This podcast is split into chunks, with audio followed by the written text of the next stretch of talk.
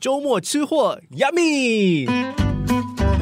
周末吃货，你好，我是思远。今天要给你介绍的是米魂桂面粉果。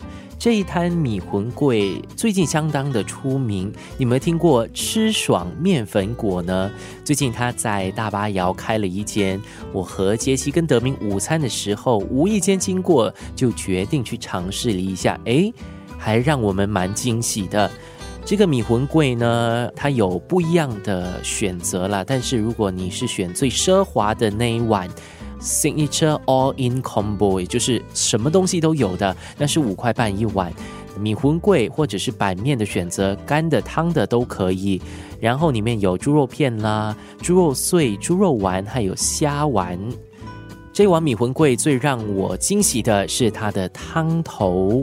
非常厉害，汤里面似乎有一点锅气，也就是 wok 黑，我们常说的，诶，是那种炒面才会有的。浓郁的汤里面呢，除了有猪肉的鲜味之外呢，还有这个锅气。